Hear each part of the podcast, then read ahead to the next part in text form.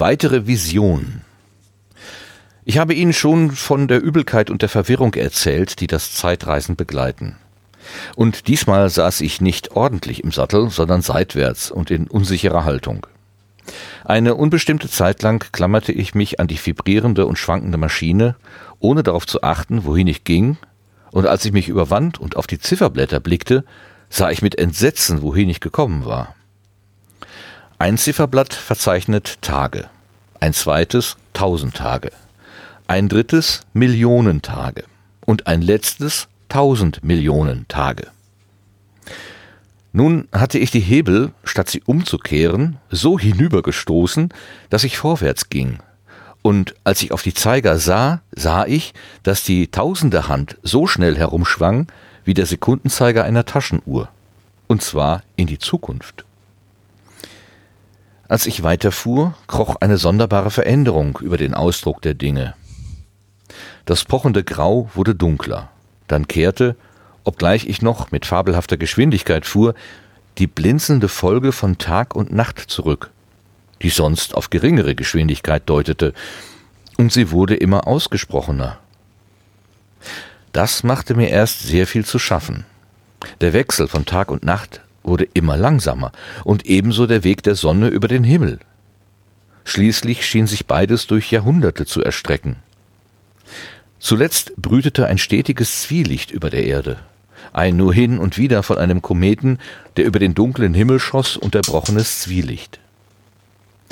Der Lichtstreif, der die Sonne angedeutet hatte, war längst verschwunden, denn die Sonne ging nicht mehr unter.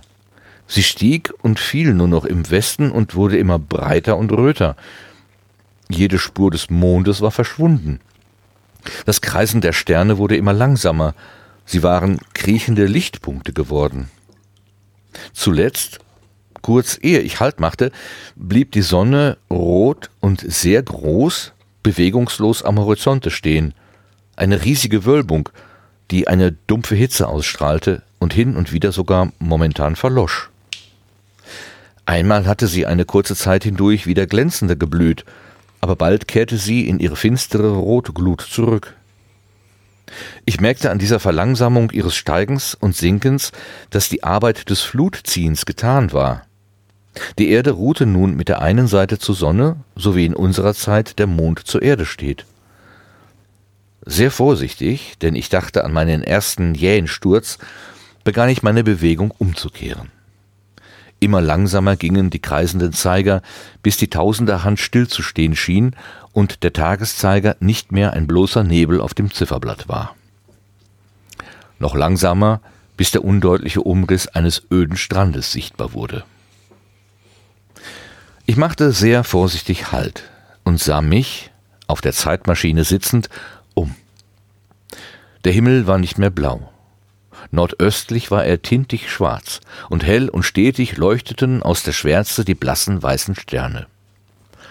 Zu Häupten war er tief indianisch rot und sternenlos, und südöstlich wurde er heller bis zum glühenden Scharlach, wo vom Horizont durchschritten, durchschnitten, rot und reglos der riesige Rumpf der Rot der Südöstlich wurde er heller bis zum glühenden Scharlach, wo, vom Horizont, Horizont durchschnitten, rot und reglos der riesige Rumpf der Sonne lag. Die Felsen um mich waren von harter rötlicher Farbe, und alles, was ich zunächst von Spuren des Lebens sah, war die intensiv grüne Vegetation, die jeden vorspringenden Punkt auf der südöstlichen Seite bedeckte. Es war dasselbe reiche Grün, das man am Waldmoos oder an Höhlenflechten sieht, an Pflanzen, die wie diese in ewigem Zwielicht wachsen. Die Maschine stand auf einem hängenden Strande. Das Meer erstreckte sich weit nach Südwesten und hob sich zu einem scharfen, hellen Horizont gegen den blassen Himmel. Ich sah keine Brandung und keine Wellen, denn es regte sich kein Windhauch. Nur ein leichtes, öliges Schwellen stieg und fiel wie ein sanftes Atmen und zeigte, dass das ewige Meer sich noch bewegte und lebte. Und den Rand entlang, wo sich das Wasser bisweilen brach, lag eine dicke Salzinkrustation, rosig unter dem lichtfarbenen Himmel. In meinem Kopf hatte ich ein Gefühl des Drucks, und es fiel mir auf, dass ich sehr schnell atmete. Die Empfindung erinnerte mich an meine einzige Bergbesteigung, und daraus schloss ich, dass die Luft dünner war als zu unserer Zeit.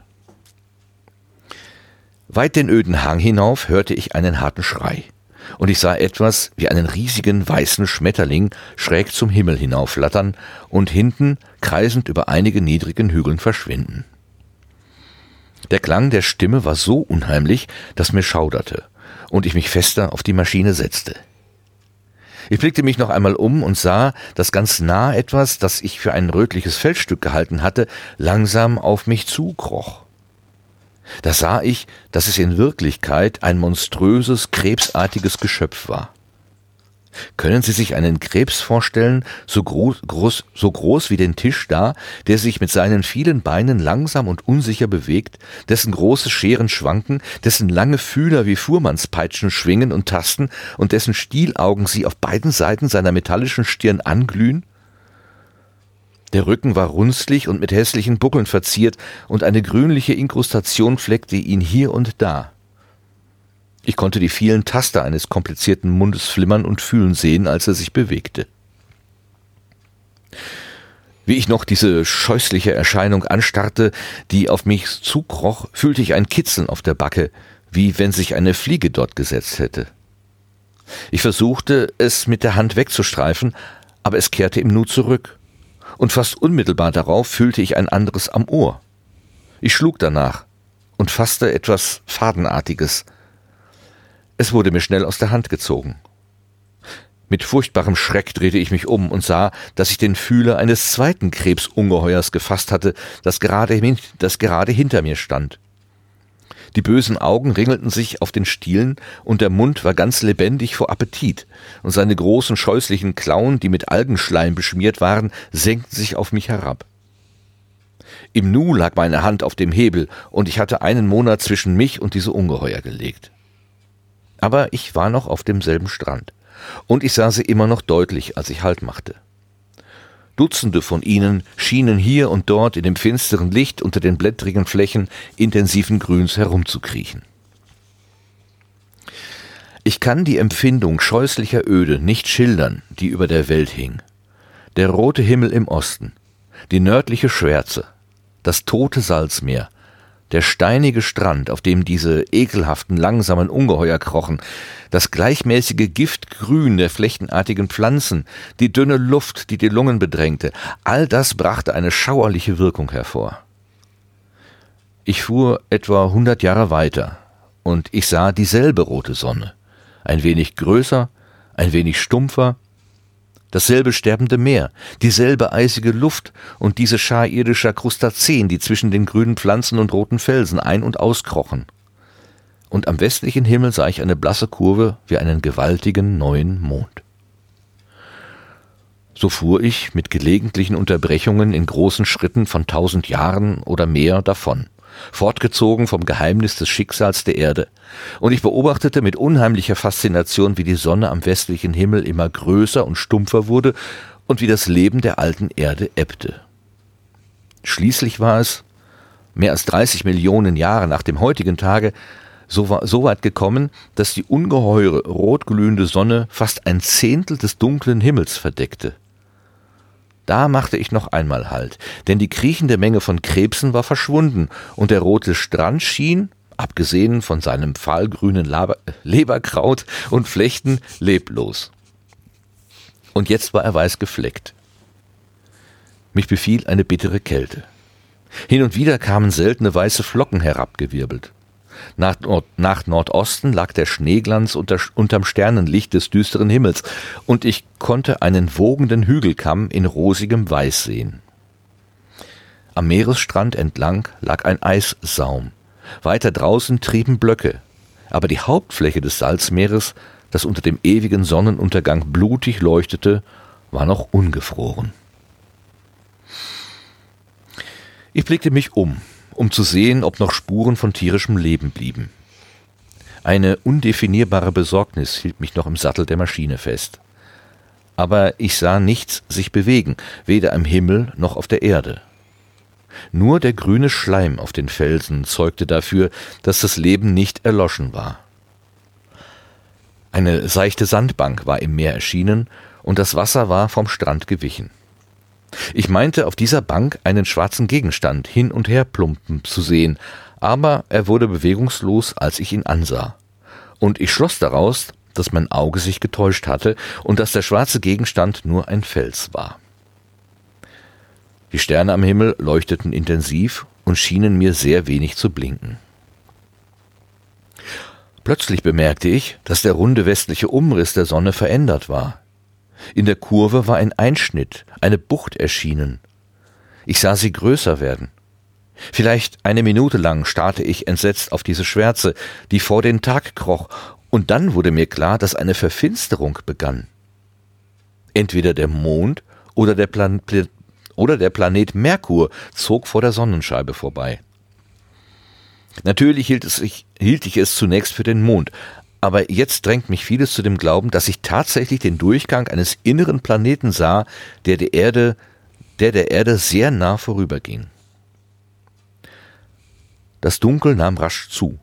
Ein kalter Wind begann in auffrischenden Stößen aus Osten zu wehen, und die schauernden weißen Flocken in der Luft nahmen an Zahl zu. Vom Rand des Meeres her kam ein Plätschern und Flüstern. Abgesehen von diesen leblosen Lauten war die Welt still. Alle Töne des Menschen, das Blöken von Schafen, die Rufe der Vögel, das Summen der Insekten, die Regsamkeit, die den Hintergrund des Lebens bildet, all das war vorbei.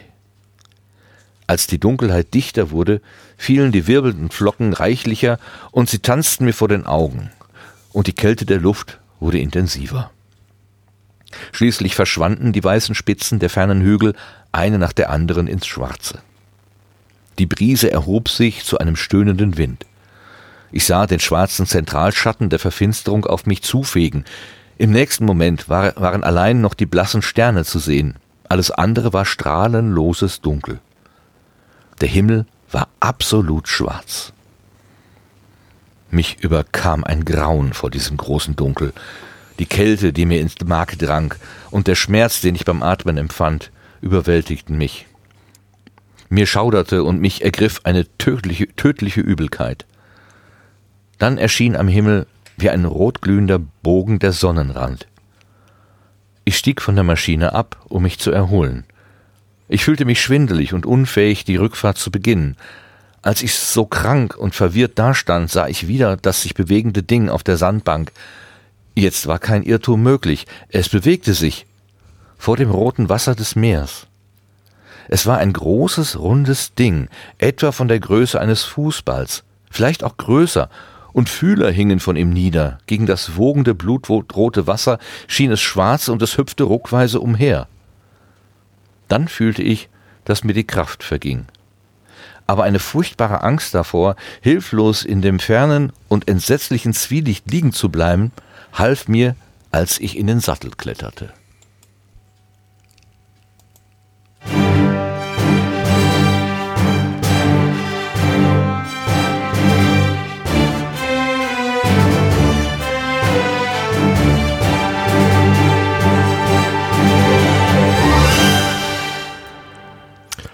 Hallo, hallo, herzlich willkommen zu Gemalom 85, Folge 14 der 14, äh, vierten Staffel.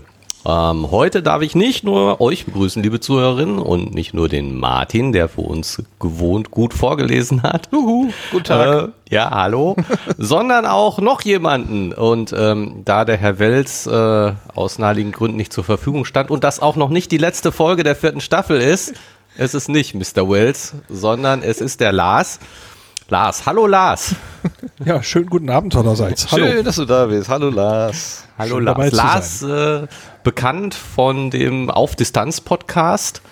Ähm, und ähm, ja, wir haben ihn uns als Experten dazu gebeten. Er hat vorhin im Vorgespräch schon gesagt, dass er ja, weiß ich nicht. Hast du gesagt, dass du kein Experte bist? Nee, hast du nicht gesagt, oder? Äh, ich bin Hobbyist. Äh, also ich bin kein professioneller Astronom oder so, aber äh, ich habe ein großes Interesse an diesen Themen. Auf jeden Fall kennst du dich viel besser aus als wir und äh, beim vor, vor, Vorherlesen, nicht beim Vorlesen, sondern beim Vorherlesen, haben wir festgestellt, dass wir das schon spannend finden, aber keine Ahnung haben, was da so wirklich passiert oder sehr rudimentäre Ahnung nur haben. Und deswegen finde ich das super gut, dass du äh, Zeit hattest und äh, ja, dir die Zeit genommen hast, dabei zu sein. Vielen Dank. Ja, ich finde es ja selber auch spannend, so ein, ein Roman, äh, der ja nun jetzt schon wirklich ein, ein gewisses Alter hat, ähm, unter aktuellen wissenschaftlichen Gesichtspunkten mal äh, anzuschauen. Und es gibt ja ein paar Sachen, wo es wo es wohl passt, wo man sagen kann, äh, dass damit könnte dies gemeint sein, damit könnte das gemeint sein, aber es gibt auch ein paar Sachen, wo es wo es wahrscheinlich ein bisschen knirscht. Aber schauen wir mal. Also der Lars ist kein Experte für Zeitreisen, das ist er sicher nicht, aber er ist Experte für Astronomie und Raumfahrt. Ich bin kein Experte, aber okay. Was, wie, wie, wie, wie, nennen wir dich denn dann? Ein ambitionierter Hobbyist. Ja, das ist sehr ambitioniert. Okay, aber du machst den Podcast auf Distanz und der hatte den Untertitel Podcast über Astronomie und Raumfahrt. Äh, ja, aber das macht mich nicht zum Experten. Okay. Ja, okay. ja, mh, mm, ja, ja. Ähm, aber gut, du kennst dich jedenfalls aus. Wie soll man das denn nennen? Oh, jetzt ist er verschwunden hier. Wer ist verschwunden? Wer? Ich sehe dich da. nicht mehr. Ich sehe dich, also wir haben eine Bildverbindung ähm, und jetzt ist, ich habe das Bild von Lars verloren. Ich sehe aber alles. Du siehst alles? Ja, ja, ich sehe auch den. Ich sehe euch auch beide. Dann ist ja gut. Bei mir ist ein Fragezeichen. Ich nehme das Fragezeichen. ich mache mal Kamera aus und wieder an und gucke, ob es dann bei dir wieder da ist. Aber wenn Gerrit dich ja sehen kann, dann liegt es. Oh, jetzt bist du wieder da. Das war, das war ein sehr guter Trick mit. Du, wie war das? Ähm, ähm, If you try to turn it off and on again. Ja, ja, genau. Turn it, turn it, turn it off and on again. Ja, äh, Gerrit, ich wollte dir gar nicht in die Moderation reinfuschen. Ich meine, ich habe es getan, ja, aber ich wollte fertig, es wie du weißt.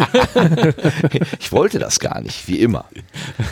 Ja, wie, fang, darfst, äh, äh, wie, wie, wir fangen wie immer vorne an, oder? Ja, würde ich auch sagen. Vorne anfangen äh, der Reihe nach. Oder also, was heißt der Reihe nach durchgehen? Der, von, der, von der reinen Geschichte her äh, passiert ja ja, doch, natürlich, er erlebt eine Menge. Das ist schon, kann man jetzt nicht so sagen, aber ähm, es, es ich glaube, das Drumherum ist tatsächlich interessanter noch als das, was er erlebt. Also er wird ja jetzt nicht gerade verletzt. Ja, und eigentlich so. die eigentliche Geschichte treibt es ja jetzt nicht wirklich voran. Das, also das, das ist es. Danke, dass du sagst. Er, wird, er verliebt sich gerade nicht und nichts. genau.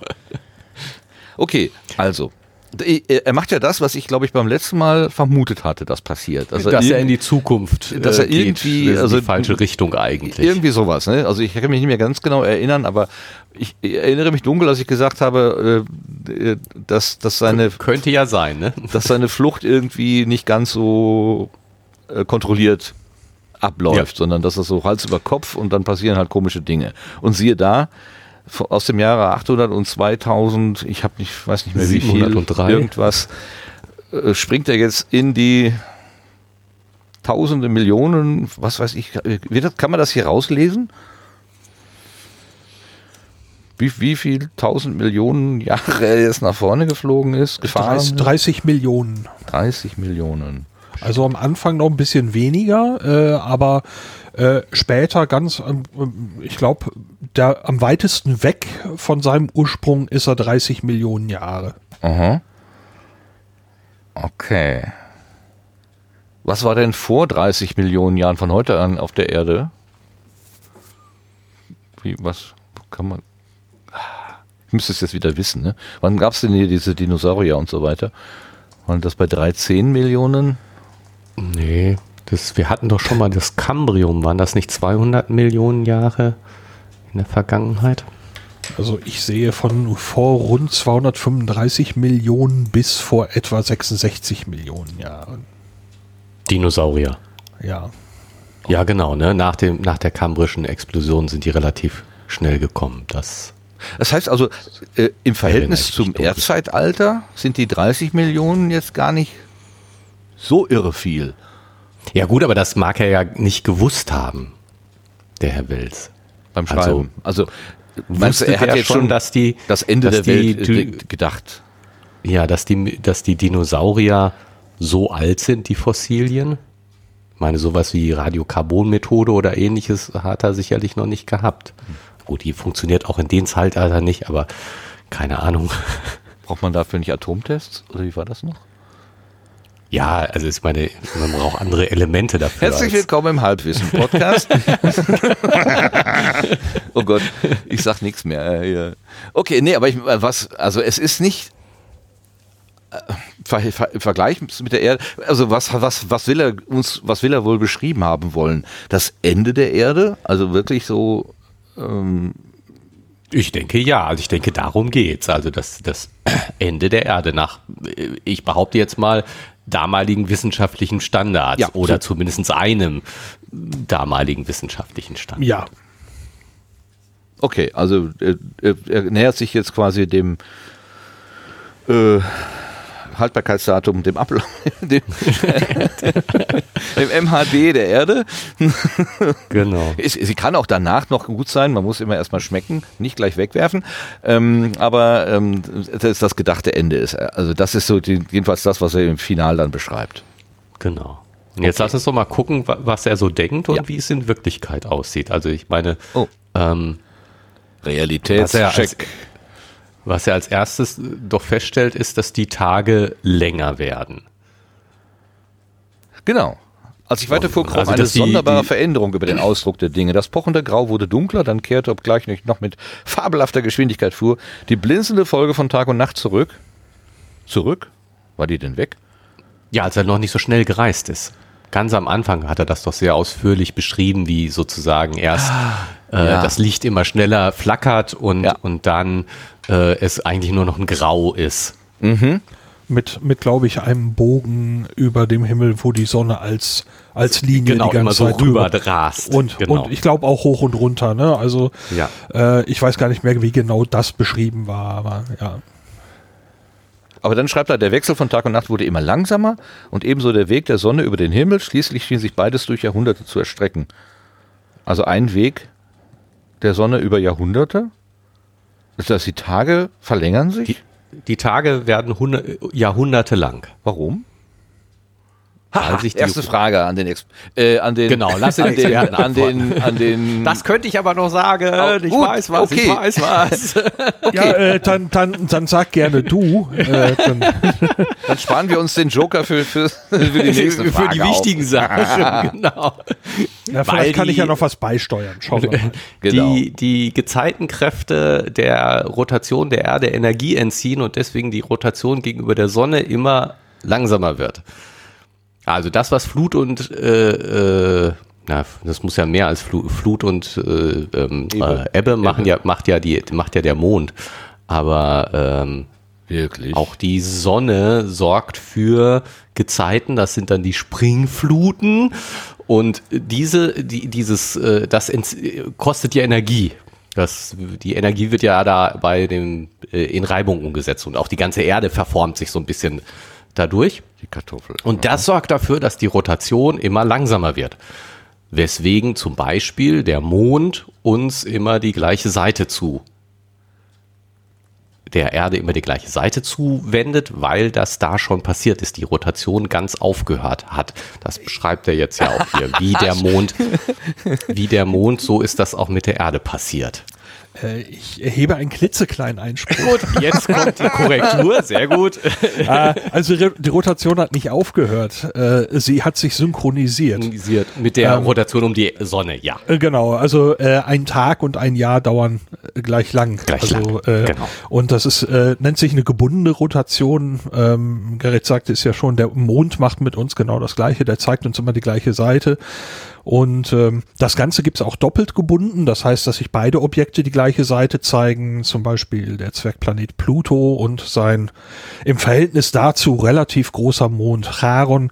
Die zeigen sich beide gegenseitig äh, die gleiche Seite. Und äh, es gibt auch eine gebundene Rotation von dem Planet Merkur mit dem äh, mit der Sonne.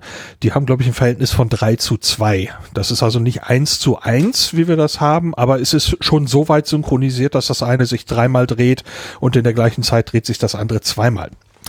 Ähm, also äh, äh, besser gesagt, äh, Verhältnis von Jahr zu Tag, glaube ich, war es jetzt. Da bin ich jetzt gerade nicht ganz sicher, was, was dieses Verhältnis anging.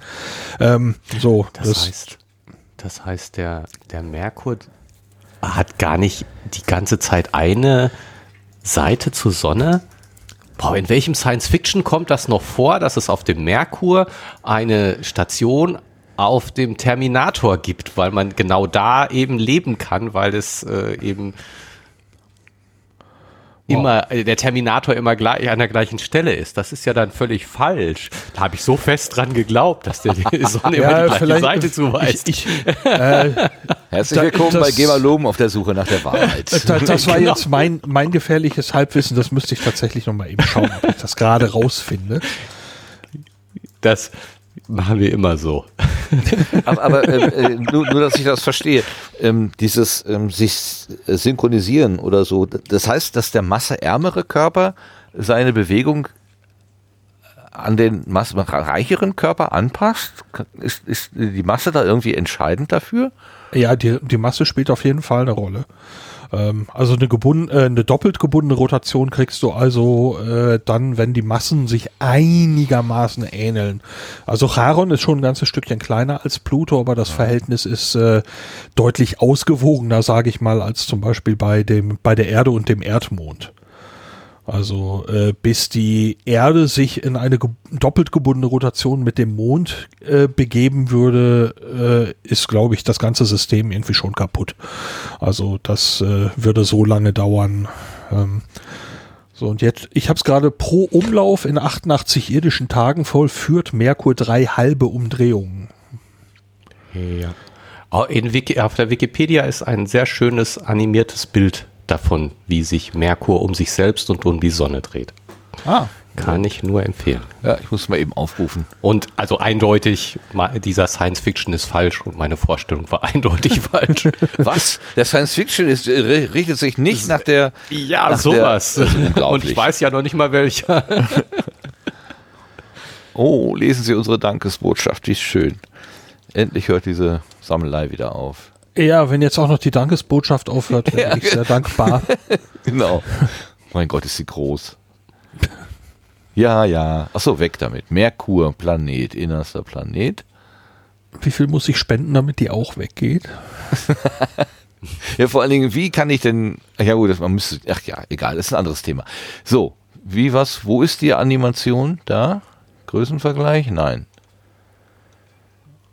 Muss ich weiter runter? Gerrit? Ah, da, ah, da. Animation des Orbits und der Rot. Ach, guck mal. Die kleine Kugel dreht sich einfach auf der. Die dreht sich im Orbit und dann selbst noch einmal. Genau. Aber was du vor, äh, eingangs sagtest, äh, Gerrit, dass äh, mit Ebbe und Flut und so weiter, dass da irgendwie ähm, Kräfte wirken, das, das ist schon. Es, also, soll ich sagen? Die Bewegung de, des Wassers äh, ist jetzt nicht ursächlich, aber es hat schon damit dazu tun. Weil hier wird ja auch die Arbeit des Flutziehens ausdrücklich erwähnt. Genau, genau, genau. Ja. Das hat schon, äh, es ist schon ursächlich für das Verlangsamen der Rotation. Also es ist nicht nur das Wasser. Ich glaube, dass sich die Erde auch verformt dadurch. Aber äh, Lars nickt, Dankeschön. Ja, aber ein Objekt, Das, das äh, kein Wasser hat, was also kein Ebbe und Flut hat, würde aber trotzdem äh, diesem, diesem Effekt unterliegen. Eine Billardkugel nicht. Aha. Also es geht, schon darum, dass die Rotationsenergie in Wärmeenergie eben durch Reibung umgesetzt wird. Und, und was schwappt da auf Merkur? Ja, auch der verformt sich. Aber hat der Der ist ja Wasser? dicht an der Sonne, der wird von der Sonne schön äh, durchgeknetet. Geknetet. Durchgeknetet. Also gut, irgendwas muss sich da, muss sich da, irgendwas muss sich verändern. Es muss nicht Wasser sein, es kann auch was anderes sein. Kann auch kosmische Knete sein. Okay, ja, dann habe ich es ja doch einig- einigermaßen ver verstanden. Und äh, das ist also, das, das wusste man schon vor 200 Jahren, dass irgendwann die, also dass es gebundene Rotationen gibt und dass die, äh, die Erddrehung irgendwann aufhören wird. Ich glaube, es stand als Möglichkeit im Raum, weil man mit dem Mond ein sehr offensichtliches Beispiel hat. Ne? Also das äh, muss ja aus irgendeinem Grunde, muss das äh, gewesen sein, aber mit Gravitation und solchen Sachen hat man sich ja schon eine ganze Weile lang beschäftigt. Also äh, ich denke, das Wissen darum war da und eben auch die Möglichkeit, wie das funktioniert. Ist, ist denn jetzt London gerade so äh, der, der Sonne so ausgerichtet, dass sie quasi, dass London gerade mittig auf die Sonne zeigt? So habe ich das eigentlich nicht verstanden. Das hier Nee, weil die, die Sonne steht ja auch am, am westlichen, östlichen Horizont am Ende. Eine riesige Wölbung, die eine dumpfe Hitze ausstrahlte. Okay, also es ist jetzt nicht das Zentrum seines seiner Welt, ist gleichzeitig auch das Zentrum, wo die Sonne zum Stehen, na, wo die Erde Nee. zum bei Stillstand der Erde der Sonne entgegensteht. Wenn Sie verstehen, was ich meine. Ja. Der Nullmeridian hat nicht dafür gesorgt, Ja, dass er genau. zur Sonne zeigt. Hier bitte anhalten. Obwohl, obwohl man Herrn Wels bei seinem sonstigen ähm, Wir sind die Krone und das ist jetzt die, das beste Zeitalter und überhaupt, hätte man ihm zutrauen können, Ja, genau. dass er das so sieht. Genau. Okay, also, das, die Arbeit des Flutziehens ist getan. Die Erde ruhte nun mit der einen Seite zur Sonne, so wie in unserer Zeit der Mond zur Erde steht. Genau. Äh, dann steht, dann dann macht er seine, dann kehrt er seine Bewegung um. Ach, das heißt, er ist, Moment, das ist schon der, der weitest entfernte zeitlich. Nee, Nee, nee, noch nee. nicht, noch nicht. Aber was, was, was kehrt er denn dann um? Die Geschwindigkeit. Er wird Ach, langsamer. er, er, ach so, er, er verringert die Beschleunigung. Äh, Ja, ja, also, er- also ja. Er ja. bremst. die Zeitreisegeschwindigkeit. Die Zeit, also er reist dann nicht in die Vergangenheit, sondern nur nicht mehr so schnell in die Zukunft wie vorher. Die Bewegung der, des Gaspedals dreht er um. Okay. Mhm, mhm. Immer langsamer gingen die Kreisenzeiger, bis die tausende Hand stillzustehen schien und der Tageszeiger nicht mehr ein bloßer Nebel war, noch langsamer und dann blieb er irgendwann stehen, ne? Äh, Felsen, genau, wenn er, wenn er schon was erkennen kann, dann ist er stehen geblieben. Und das sind jetzt dann die, nein, das ist nicht 30 Millionen Jahre, Nee. sondern etwas weniger weit weg. So, alles, was ich von Spuren des Lebens sah, war die intensiv grüne Vegetation. Okay, Photosynthese scheint es noch zu geben. Äh, das reiche Grün, Waldmoose, Höhlenflechten, so wie üblicherweise Pflanzen aussehen, die im ewigen Zwielicht wachsen. Weil die, die Sonne am Horizont steht.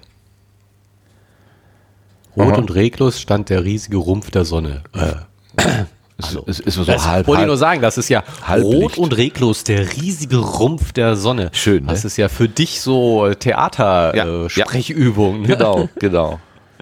Ich habe vorhin beim, heute Nachmittag beim, beim Testlesen bin ich auf der Stelle richtig schön ähm, hängen geblieben und ich habe das richtig schön ausgespielt und wartete die ganze Zeit beim Lesen auf die Stelle und äh, habe das dann irgendwie weggeschlabbert hier. Habe ich leider, ich habe die Chance nicht genutzt. Ach, du kannst es nochmal wiederholen. Wir freuen uns drüber. Rot und reglos der riesige Rumpf der Sonne.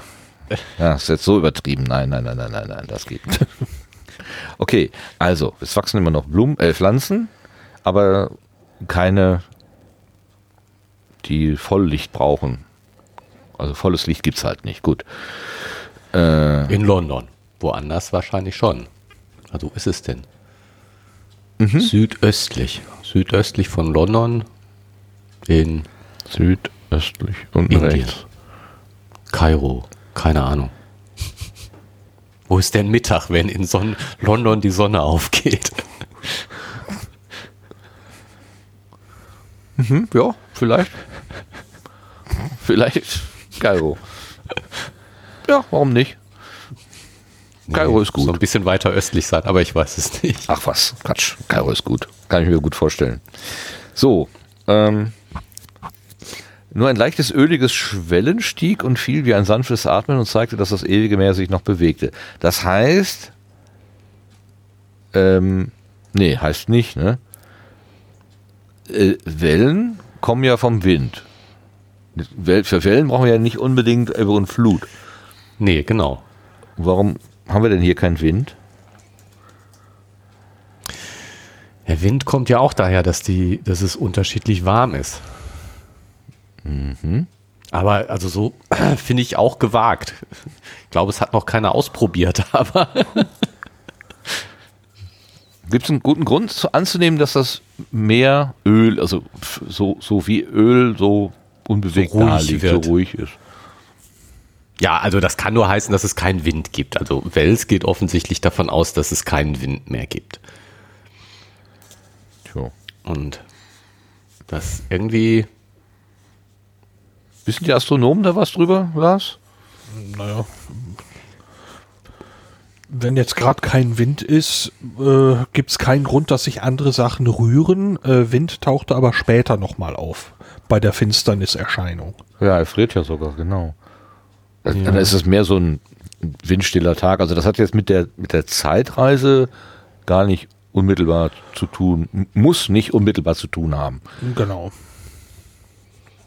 Genau, also ich glaube nicht, dass, äh, dass äh, die gebundene Rotation jetzt dafür sorgt, dass es äh, auf der ganzen Erde keinen Wind mehr gibt oder sowas. Äh, das fände ich jetzt eine, eine etwas gewagte Annahme, aber im Moment, der beschreibt, wie er das erlebt und da gibt's halt, da ist es halt gerade ruhig. So würde ich das verstehen. Ähm, Ich habe gelernt, glaube, also, ich, also äh, Wind entsteht dadurch, dass die Sonne äh, Luft erwärmt, die steigt an gewissen Stellen nach oben, dadurch entsteht ein Unterdruck, haha, ähm, und der muss ausgeglichen werden, also diese, diese Druckdifferenz muss ausgeglichen werden, das heißt, an die Stelle, wo die Luft nach oben geströmt ist, fließt unten andere Luft wieder herbei.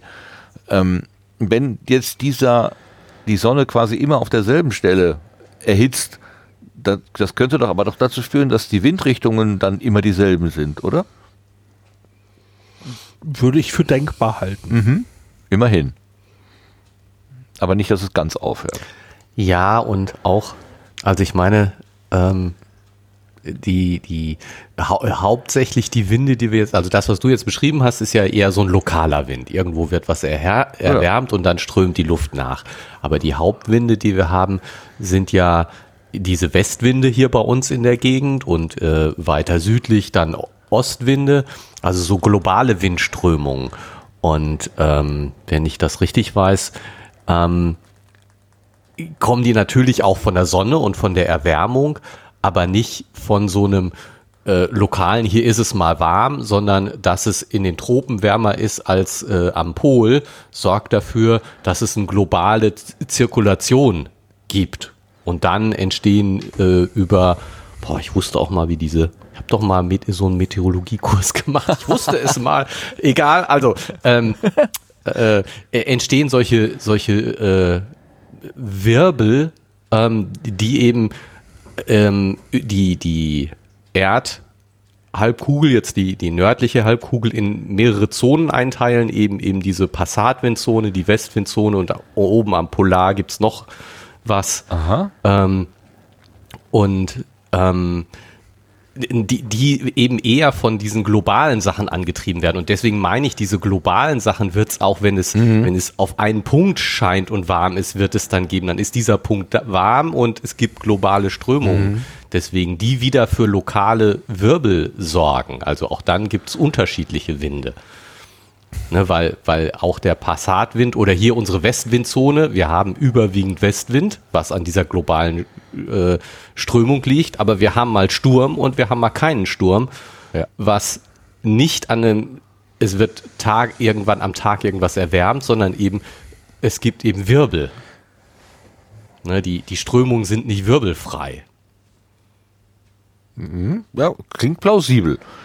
Und unterstützt meine These, dass auch in der Zeit, wo wir gerade unterwegs sind, eigentlich Wind sein eigentlich müsste und Wind hat jetzt sein eben könnte. zufällig Also einen Wind windstiller freien Tag, Tag ne? Genau, was eben dem nicht widerspricht, dass das ganze System statisch ist. Es gibt trotzdem Wirbel. Und dann Okay. kann es auch mal windstill sein, ja. Könnte es denn einen Grund dafür geben, dass die Luft dünner ist? Geworden ist? Wird ja auch beschrieben. Er, er atmet irgendwie schwer und denkt an seine Bergbesteigung, die er mal gemacht hat. Könnte es einen guten Grund geben, warum die Atmosphäre dünner geworden ist? Ich rate jetzt, äh, ich meine, die Zeiträume, die da jetzt beschrieben werden, passen, glaube ich, nicht zur aktuellen Wissenschaft, aber äh, äh, soweit ich weiß, wird äh, eben die Erde schon irgendwann ihre Atmosphäre verlieren. Ähm, hm. Ich weiß allerdings nicht, wie weit das ein, wie lang der Prozess dauert und äh, aber so im Sinne der Science Fiction, wenn ich mir das einfach mal alles zugute halte, würde ich mal sagen, es mag dann Phasen geben, wo die Luft dünner ist. Also der Luftdruck geringer, würde ich sagen. Aber was ist denn, was ist denn das Erklärungsmodell? Weil unsere Atmosphäre wird doch gehalten durch die Gravitation, oder nicht? Naja, Und die bleibt doch dieselbe, haben, oder nicht? Wir haben es hier mit einer ziemlich großen Sonne zu tun jetzt, äh, ah. deren, deren äh, Einfluss äh, dafür sorgen könnte, dass äh, vielleicht Atmosphäre ins All davon geblasen wird sozusagen. Oh, die Sonne saugt die Erde aus. Pustet sie weg mit Sonnenwind. Ach so, Aber, ach so, ich äh, hätte jetzt gedacht, dass sie, dass das quasi in die Sonne hineingesaugt gesogen. Nee, gesaugt, nee das, wie auch immer transportiert äh, wird. Da würde ich, würde ich den, den Sonnenwind als die stärkere, äh, klarere Erscheinung ah. äh, sehen. Das, äh, Warum muss ich jetzt an Herrn Trump denken? Das, ich weiß auch nicht. also da rate ich jetzt aber auch nur. Also ähm, wir haben ja diese große rote Sonne da. Vielleicht müsste man da ja mal drüber, drüber sprechen. Also die Erscheinung, die da beschrieben wird, passt eigentlich so ein bisschen zu der Idee eines roten Riesen. Ähm, und zu einem roten Riesen wird unsere Sonne wahrscheinlich auch irgendwann werden. Aber äh, das heißt, ähm, also äh, unsere Sonne fusioniert ja Wasserstoff zu Helium. Ich hoffe, das habe ich jetzt alles richtig. Und das hört im Kern irgendwann mal auf. Und der Kern, der tauscht sich nicht groß äh, mit, mit den drum herumliegenden, mit der rumliegenden Schale aus. So, und irgendwann gibt eben so ein bisschen der Brennstoff aus. Und dann fängt die Schale an zu brennen. Dabei dehnt sich die Sonne dann weiter aus. Die wird eben viel größer, sie wird auch heller. Ähm, aber äh, die Oberfläche äh, der Sonne sozusagen, der, der Rand, der wird, ist eben nicht mehr so heiß. Der, der wird dann eben rötlicher. Und dieses äh, über Ach, Milliarden kälter. Jahre, über Milliarden Jahre äh, wird die Sonne so groß werden, dass sie wahrscheinlich dann irgendwann Merkur und Venus verschluckt. Ähm, und es ist äh, auch nicht ausgeschlossen, dass das mit der Erde irgendwann passieren könnte. Und es ist auch nicht völlig ausgeschlossen, dass das bis zum Mars reichen kann. Ähm, so, okay. und äh, Allerdings äh, so ein roter Riese, das ist schon ein, ein ordentlich mächtiger Kravenzmann. Äh, dieses, äh, selbst wenn da jetzt, äh, er sagt, irgendwo ein Zehntel des, äh, des, des Himmels wird davon äh, eingenommen, dann müsste das eigentlich schon enorm enorm hell sein, weil die schon eine ziemliche Leuchtkraft haben, diese Dinger. Ähm, das allerdings, wenn das schon so weit passiert wäre, äh, könnte er dort, glaube ich, nicht mehr sitzen und die mhm. Sache beschreiben. So, diese, diese Puzzlesteine passen nicht mhm. ganz zusammen. Mhm. So, ja. das äh, ist ein bisschen, ein bisschen schwieriger. Aber wir sprechen da von Milliarden Jahren ähm, und sein Maximum der äh, zeitlichen Entfernung ist 30 Millionen Jahre. Also das, das ist etwas, wo ich vermute, vielleicht war man damals noch nicht so weit. Ich schätze, man kannte das Konzept des roten Riesen. Ähm, aber äh, vielleicht noch hatte man das noch nicht so weit durchrechnen können. Aber da spekuliere ich komplett. Ich habe versucht, das herauszulesen, nachzulesen. Äh, ich habe das jetzt nicht so genau gefunden. Ja, ja. Aber ich, äh, was ich gerade total spannend fand, war bei mir im Kopf machte es plötzlich Klick, als du sagtest, die äh, wird rot und kälter. Weil ich hatte immer ich weiß nicht, ich, ich kenne das Bild vom Roten Riesen und so weiter. Und für mich war das immer Explosion, es wird, es dramatisiert sich, es wird heißer und so weiter. Aber genau das äh, Gegenteil ist der Fall. Äh, äh, auf der Erde wird schon heißer werden. Ja, aber auf der Sonne. Also die wird deswegen rot, weil sie kälter wird. Ja, die und ich habe immer gedacht, sie wird rot, weil sie heißer wird. Ne? Weil rot ist Hitze. Aber das ist ja jetzt schon ist ja äh, weißglühend. Weißglühend, genau. das ist jetzt gerade tatsächlich bei mir so, ah, oh, richtig. Äh, hast du immer falsch, falsch im, im Kopf gehabt.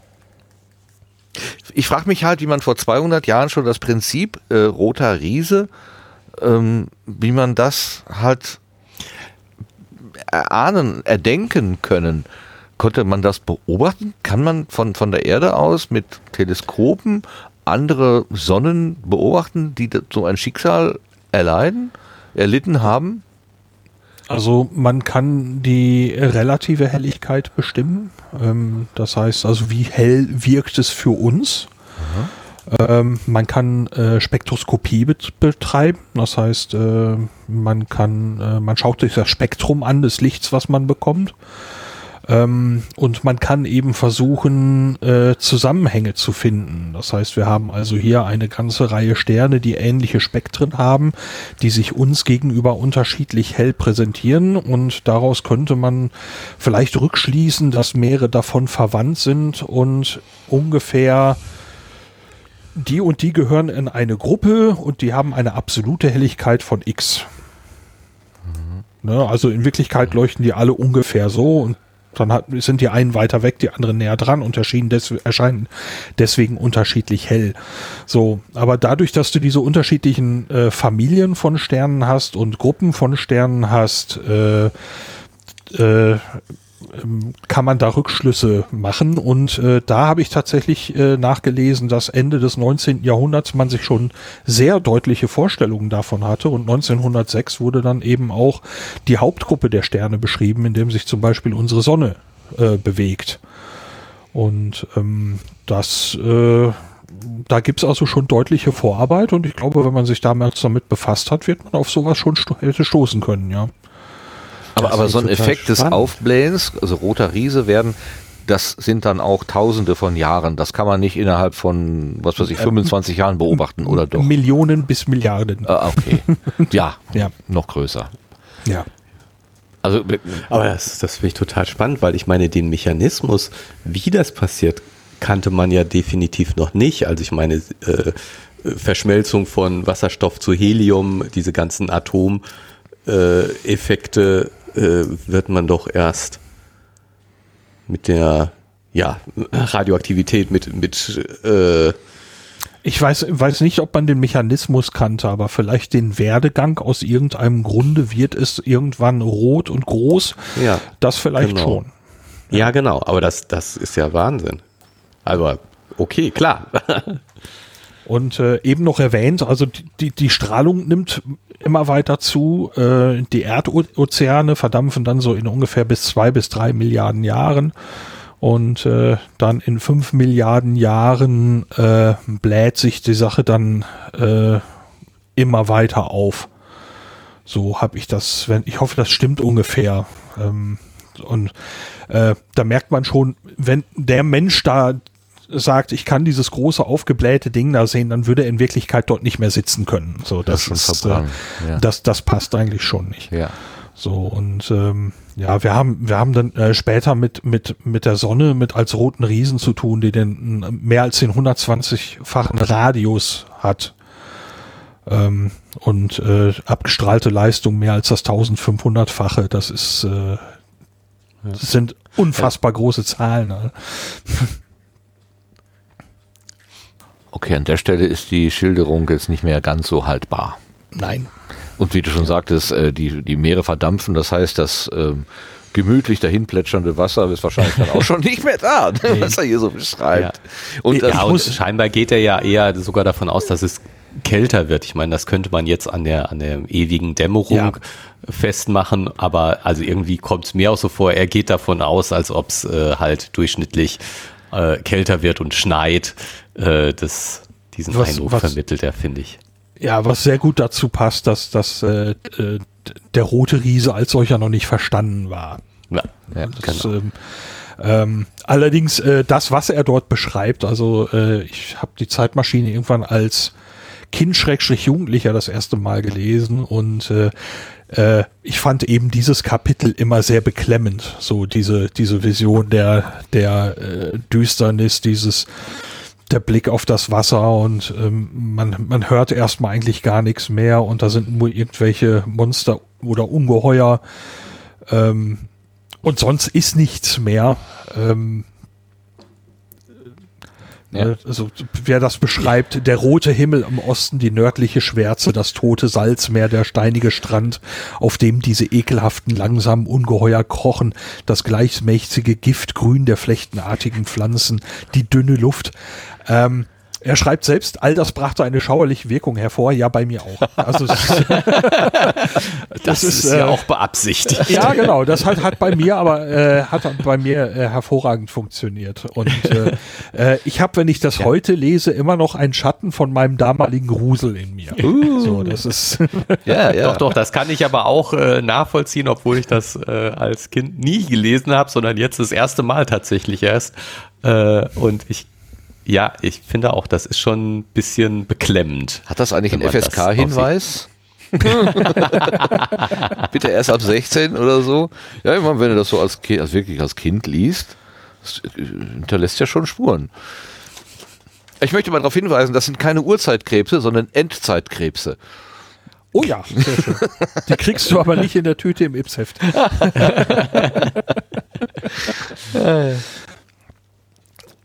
Das, das ist, glaube ich, jetzt so ein bisschen, also spätestens da ist das, äh, wie heißt es denn, äh, dichterische Freiheit. Dass er ja, sagt, ja, äh, dass er da irgendwie so einen unmittelbaren Feind gegenübersteht. Also Strahlung der Sonne, Hitze, ist alles nicht so wichtig, aber dass er jetzt einfach ein Fressfeind ist, der ihn einfach als Nahrung sehen will, das ist greifbarer. Kann man besser beschreiben. Ja, Wobei, äh, dann gibt's auch äh, bei der Astronomie ist für mich der Moment mit der Finsternis, die er da beschreibt, eigentlich noch ein bisschen eigenartiger. Denn äh, etwas, was diese riesige Sonne, wie ja. er sie da beschreibt, irgendwie bedecken könnte, dass man einen zentralen Schatten hat. Und es scheint sich ja um eine, eine totale Finsternis zu ja, handeln. Ja. Klammer auf, den Zufall finde ich ziemlich enorm, Klammer zu. ähm, aber mal eben davon mal abgesehen, ähm, etwas, das so nah dran wäre, um die Sonne weiterhin vollends zu bedecken. Ich glaube, das System würde nicht gut funktionieren. Ähm, insbesondere nicht, wenn es sich um einen, einen äh, ja, Planeten des ehemals inneren Sonnensystems handelt. Also das kriege ich in meinem Kopf so nicht zusammengepuzzelt. Also ich habe gelesen, dass äh, wenn die Sonne zum roten Riesen wird, ähm, die Umlaufbahnen von Venus und Merkur schon noch ein bisschen sich ausdehnen könnten, weil sie eben auch von diesem von diesem Druck von der Sonne ein bisschen weggeschoben werden. Aber ähm, äh, die werden sicherlich lange verschluckt werden, bevor sie so nah an der Erde wären, dass sie so groß wären wie eine aufgeblähte Sonne. Ähm, das, äh, daran habe ich also sehr massive Zweifel. Ja, er mischt da, glaube ich, ähm, äh, Fantasie. Aber äh, dieses, also wenn ich habe mal, wann war denn das? Als man, als man in Deutschland mal eine Sonnenfinsternis äh, beobachten konnte, das muss irgendwie so um 2000 herum gewesen 19, sein. 1999 war 1999. das, In Süddeutschland konnte man die sehen. Da sind wir tatsächlich nach äh, Karlsruhe gefahren, wo man da, glaube ich, am besten gucken konnte. Und ähm, wir standen da auf so einem auf so einem Hang und dann wurde tatsächlich am hellen Tag wurde es dunkel und ich würde schwören, dass die Vögel aufgehört haben zu singen. Also es war wirklich eine, ein, es, es war eine ganz gespenstische Szenerie. Also äh, das war, hat ja nicht lange angehalten. Also der Kernschatten ist ja relativ schnell dann wieder weg. Ähm, aber das, dieses, dieses Erlebnis, äh, das habe ich hier schon wieder äh, gelesen, also äh, herausgelesen. Also dass, dass plötzlich die Erde die Erde stehen bleibt, ist natürlich jetzt auch Quatsch.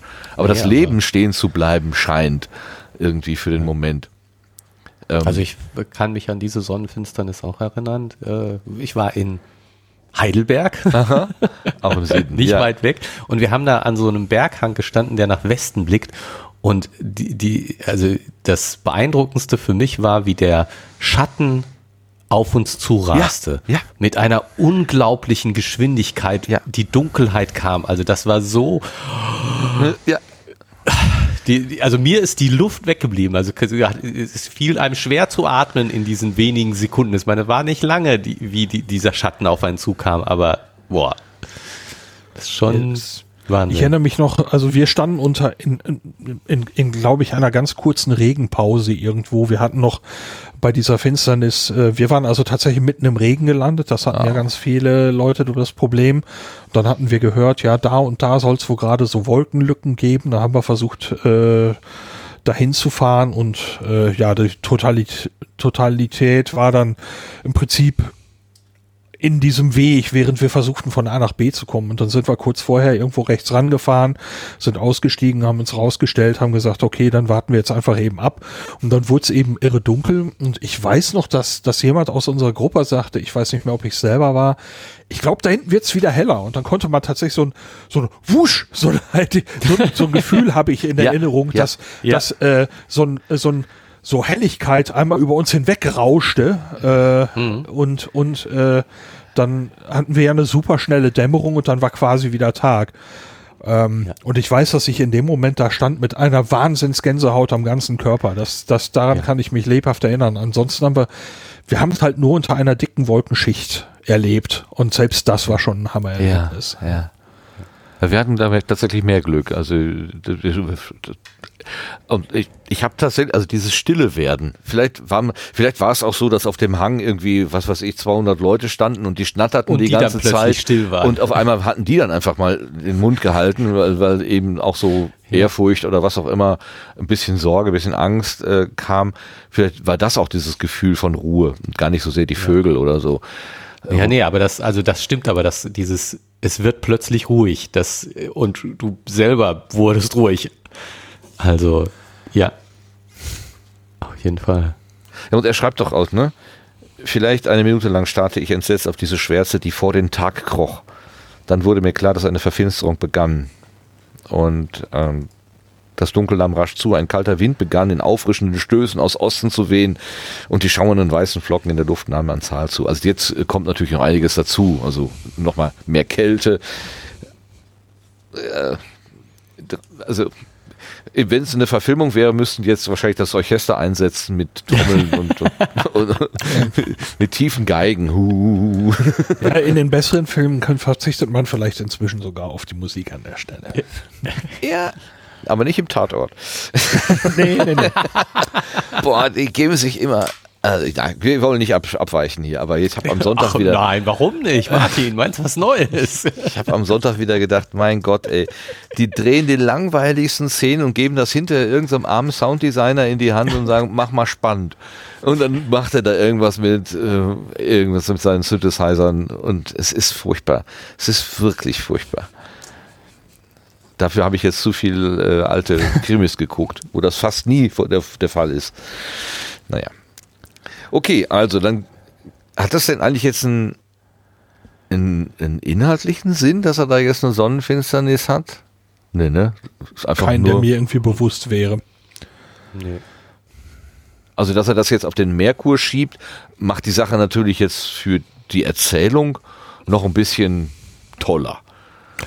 Es ist nicht äh, so eine normale Sonnenfinsternis, wenn es sich am Mond davor schiebt, das kennen wir irgendwie, sondern jetzt ist es auch noch der Merkur. Das alles ist ja, aus dem gut, Fugen. aber ich meine, Merkur, ne, ein Durchgang von Merkur vor der Sonne, das gibt es doch tatsächlich ein paar Mal, oder? Ich meine, kann man kaum sehen, oder? Ja, wollte ich gerade sagen. Das ist also winzig. Ja, winzig. du brauchst optische Hilfsmittel, um das, äh, um das nachzuweisen. Ähm, ich habe das mal mit dem Teleskop gemacht mhm.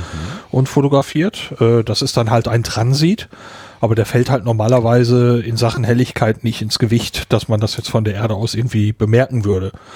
Ähm, hier jetzt hat man ja plötzlich eine Finsternis, das heißt, äh, es wird, wird einmal komplett verfinstert äh, in dem Szenario, so verstehe ich zumindest, was er dort beschreibt, ja. äh, weil es eben auch einen Zentralschatten gibt und alles. Ähm, was ja aber heißen würde, dass sich die Bahn des Merkur sehr, sehr, sehr verändert haben müsste. Ja, und ich glaube, dass das eben nicht funktionieren würde, wenn, dass der so, äh, wenn der so nah dran wäre, dass er diese riesige Erde, äh, diese riesige Sonne verdunkeln könnte. Ähm, das ist, äh, der Merkur ist nicht viel größer als der Mond. Ähm, das heißt, es müsste also schon wirklich verdammt nah dran sein.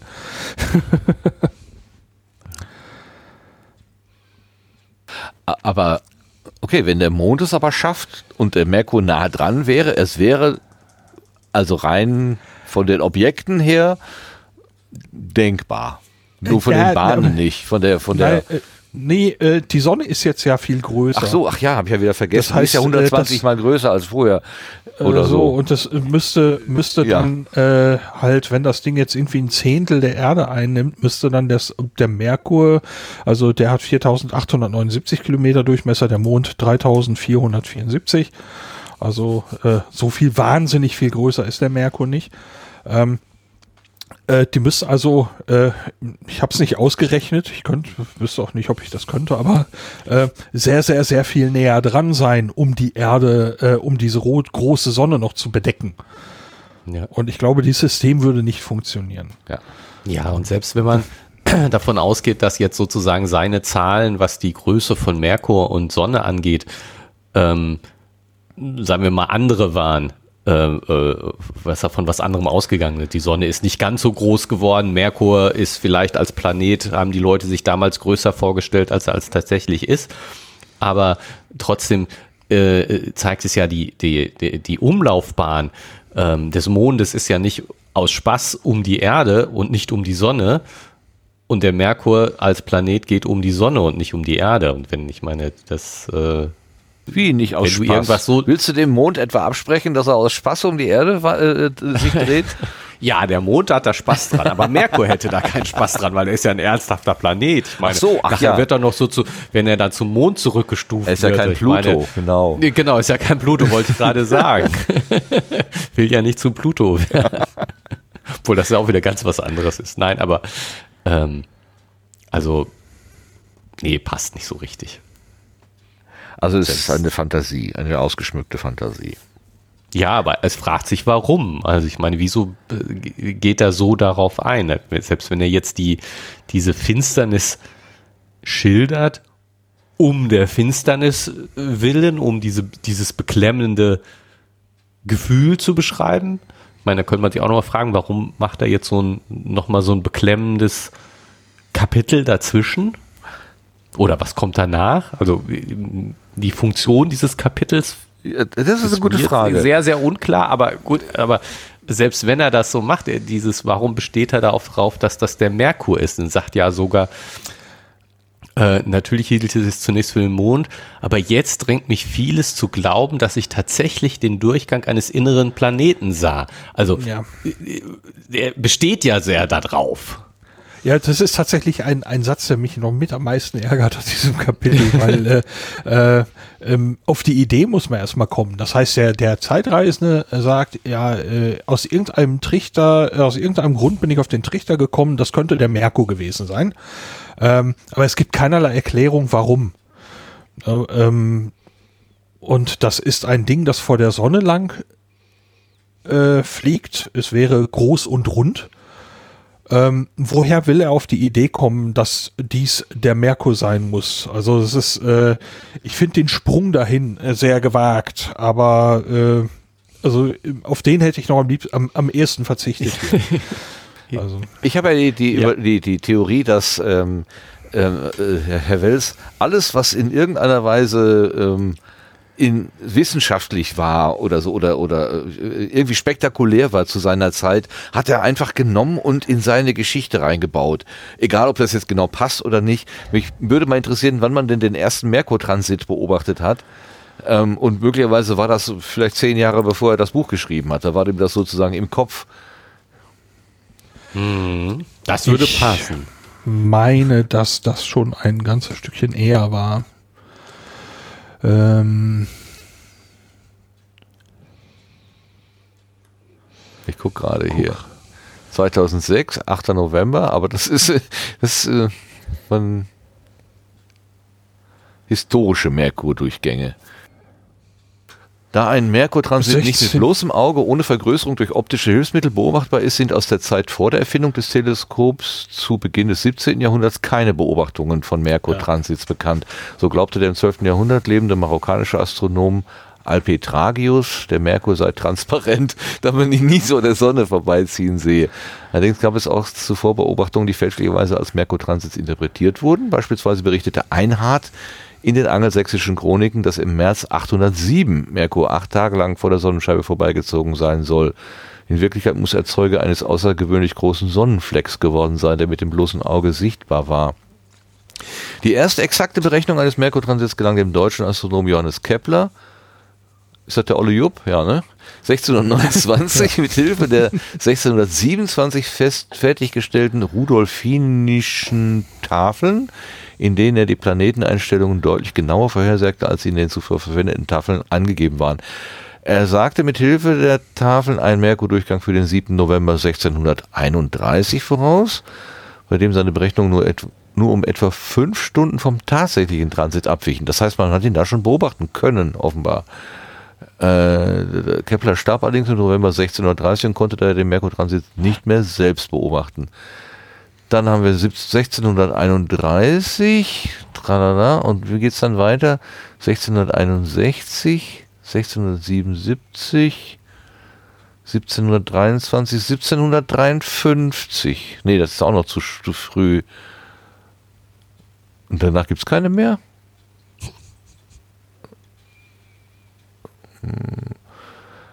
Bessel konnte während des Merkur-Transits von 1832 zeigen, dass auch der Merkur ähnlich wie bei den Venus-Transits am Sonnenrand eine Formveränderung zeigt, die heute als Tropfenphänomen bezeichnet wird. Okay. Huggins beobachtete 1868 neben der Lichthülle einen leuchtenden Punkt auf der Merkurscheibe. Äh, 17, wir haben gesagt 18. Seit dem späten 19. Jahrhundert wird allerdings von keiner derartigen Beobachtung mehr berichtet. Äh, irgendwas anderes. Nee. Also, nee, doch nicht. Meine Theorie passt nicht so ganz, ne?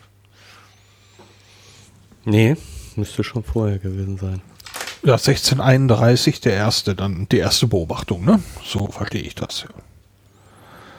Ja. Hier, ist, hier ist noch eine Tabelle. Simultane Merkurtransite und Sonnenfinsternisse bis 16.000. Ähm, partiell am 5. Juli 6757, ringförmig am 4. August 9361 und das geht bis Nein, das ist doch was für den Zeitreisen. 20. April 15790, aber da nur ringförmig. Nee, was heißt nur? Da ringförmig, so. Aber die nächste Totale wäre dann am 11. August 9966. Das ist großartig. Das ist so großartig, dass man das einfach so heute schon vorhersagen kann.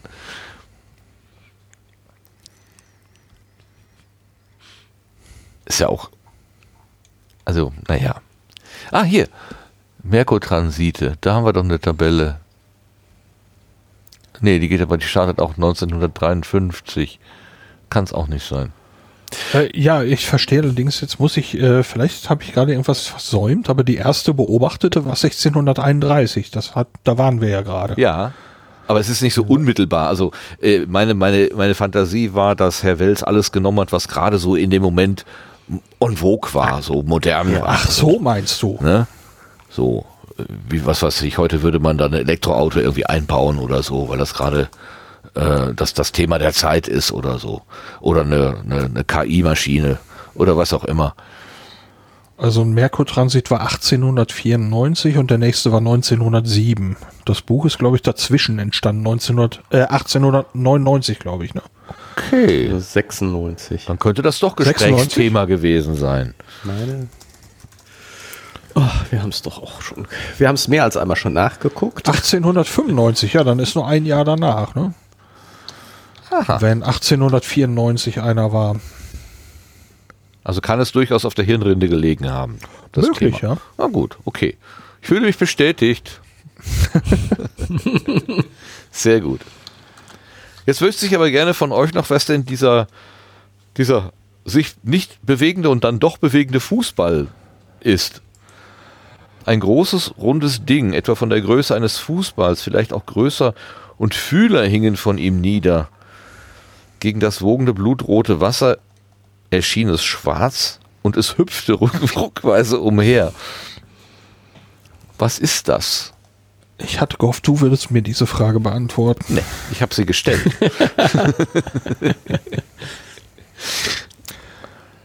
ich habe irgendwas vor Augen, als hätte ich etwas Ähnliches noch mal irgendwo in einer anderen Geschichte gelesen, aber Aha. ich kriege das nicht mehr, nicht mehr wirklich zusammen.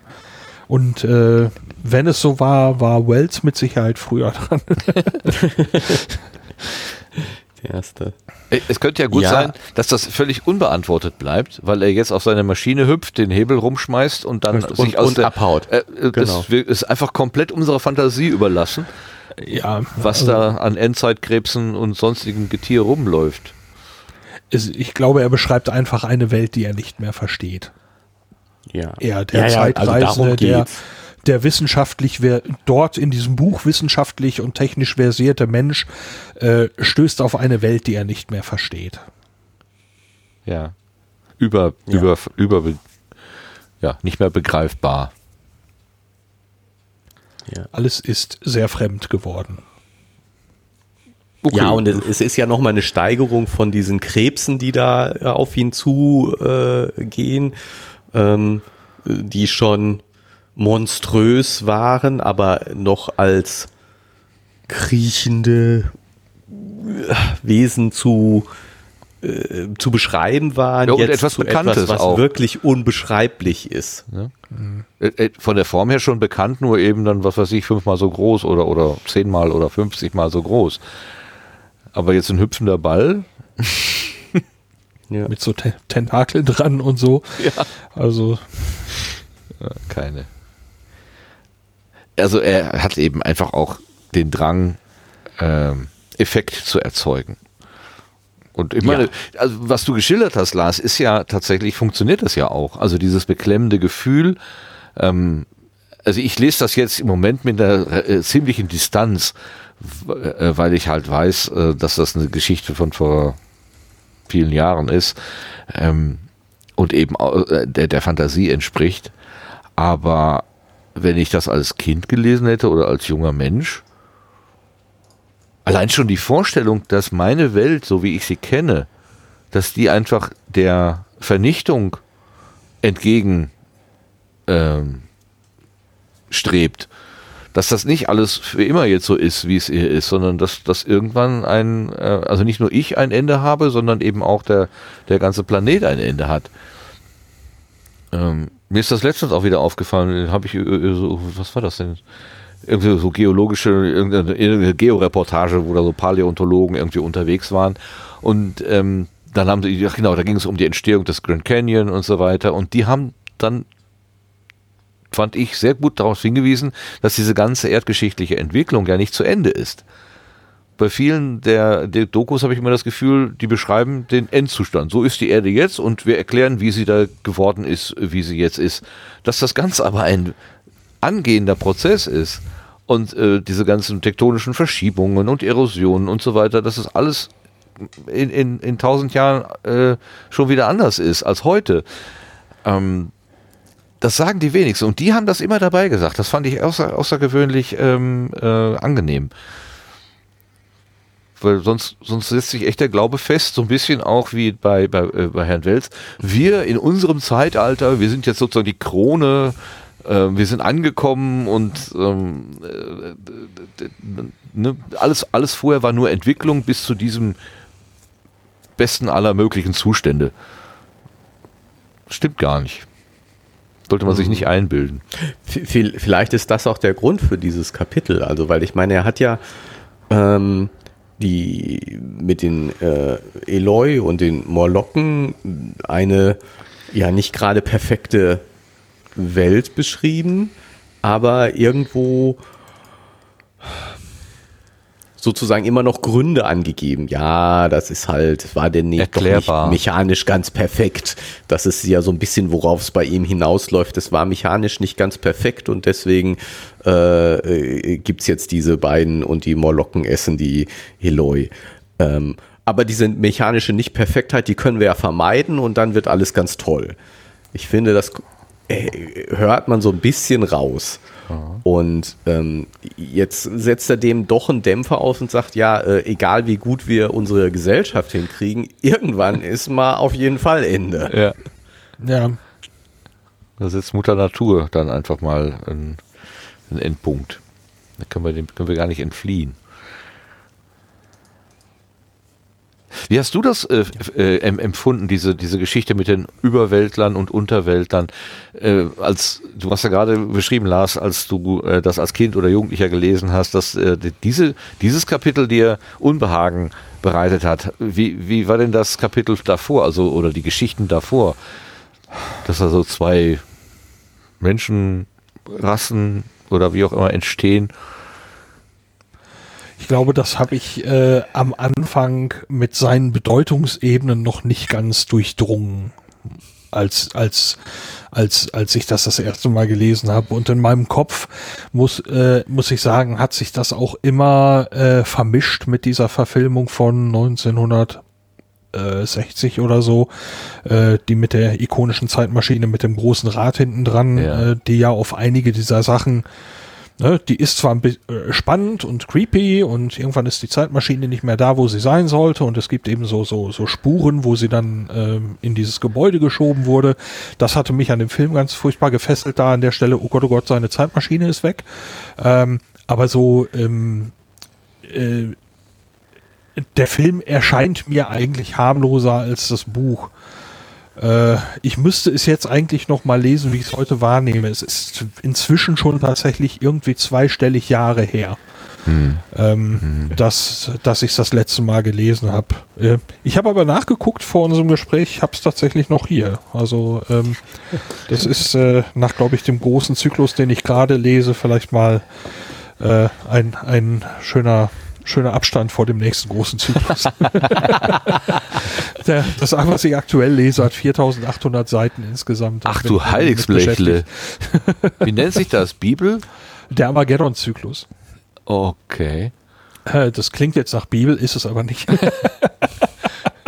aber 4000 Seiten? Ganz Ja, es sind äh, also äh, sechs Bücher zu ungefähr 800 Seiten. Gott. Ich bin jetzt in Band 4. Wie viel, wie viel, wie viel schaffst du denn so, sagen wir mal, in der Woche zu lesen? Oh, ich, das wechselt. Ich käme ich glaub, auf ein halbes Buch, bestenfalls, wenn ich mir wirklich Mühe geben würde, weil ich so langsam lese. Ich, ich muss die, die Worte müssen sich immer erst formen, bevor sie in mein Gehirn reingehen. Sonst gucke ich mir nur Buchstaben an. Das ist das andere Lesen. Das, das, das ist so Scannen irgendwie. Das ist nicht das Lesen, was ich von früher kenne. Das kommt drauf an, wie müde ich ins Bett gehe tatsächlich. Ach, du ähm, kannst im Bett lesen? Ich lese nur im Bett. Oh, oh. Also Romane, Romane lese ich nur im Bett oder im Urlaub. Also im Urlaub auch tagsüber. Aber äh, ansonsten äh, so im Alltag lese ich Romane nur im Bett. Äh, ich kann im Bett keine Sachbücher lesen. Dann denke ich über das, was ich gelernt habe, äh, nach und kann nicht schlafen im wörtlichen Sinne. Ähm, das heißt, ich lese eigentlich nur Fiktion. Aber gerade dann sind so dicke Bücher ja für mich jedenfalls gefährlich. Ich habe, was habe ich denn da mal gelesen? Der Schwarm oder auch hier dieses Blackout, das wurde heute, glaube ich, auch in, irgendwie äh, in, im Radio thematisiert. Äh, die, die wiegen ja ungefähr ein Kilo, diese Bücher. Und wenn äh, ich dann beim Schlafen, beim Lesen einschlafe, dann knallt mir dieses Kilobuch auf die Nase. Also, und das passiert eigentlich sofort. Ja, äh, ich, so wie ich gelesen habe oder gehört habe, ist das genau dann der ideale Moment für einen Powernap. Ne? Dann ist der Moment, wenn man wieder aufstehen würde, wäre man für einen Moment wieder fit. Oder wie heißt das? ja, genau. Ich habe mal äh, äh, den gefährlichen Tipp gelesen, man soll dann, äh, wenn man einen Powernap im Auto macht, sich irgendwie einen, einen Autoschlüssel an den Finger hängen ja. und dann die Muskel entspannen, dann äh, fällt der Schlüssel runter. Richtig. Oder dir eben das Buch ins Gesicht. Ich vermute, das ist der gleiche Mechanismus. ja, für mich ist, wenn das passiert, der Moment, äh, tatsächlich Feierabend zu machen, weil dann lese ich eh nicht mehr bewusst. Also, aber ja. äh, wir schweifen jetzt doch sehr stark ab. Also ja und ähm, äh, also für die, die, Ze wie, für die wie, Zeitmaschine wie für das. Bitte? Wie bist du auf den Armageddon-Zyklus gekommen? Der ist doch nun nicht gerade neu. Ähm, also gelesen habe ich den ja schon durchaus vorher schon mal. Ich lese die 4800 Seiten nicht zum ersten Mal. Oh Gott. Ähm, okay. ähm, irgendwann, ich glaube, das dürfte irgendwo in den 2000ern gewesen sein, ähm, war ich in Osnabrück in einem Antiquariat und äh, dort lag dieses der erste Band vom Armageddon-Zyklus in so einer Wühlkiste. Ich denke, das war nicht das Niveau, was sie eigentlich dort äh, anbieten wollten. ähm, obwohl das ganz fantastische Science Fiction ist, das muss man wirklich sagen. Es hat zwar so eine, eine leicht Gothic-artige Anmutung, weil äh, Besessenheit eine Rolle spielt in diesem Buch, aber ähm, die Science Fiction, die dort beschrieben wird, die ist schon ziemlich cool. So, aber auf jeden Fall hatte ich mir dieses Buch dort dann eben für so ein, für so ein paar Groschen, hätte ich fast gesagt, aus dieser Wühlkiste mitgenommen, weil der Text sehr spannend klang. Und äh, habe dann äh, während also im Laufe der, des Buches äh, ähm, die Fäkalien immer weiter den Ventilator treffen, ähm, zum Ende hin gedacht, so jetzt hatte ich nur noch so eine Handvoll Seiten übrig, sag, wie will er das denn noch auflösen jetzt? äh, und dann komme ich auf die letzte Seite und unten steht drunter Ende von Band 1. da, also äh, ich hatte überhaupt gar keine Ahnung, dass das ähm, mehrere Bücher umfassen würde. Ähm, äh, Band 2 und 3 waren zu dem Zeitpunkt, glaube ich, dann erschienen und ab Band 4 musste ich warten, dass die erschienen. Also der Autor war in dem Moment noch zugange, Peter F. Hamilton. Ja. Ähm, und ähm, es ist auch jetzt beim zweiten Lesen dieses Zyklus, äh, finde ich es immer noch faszinierend.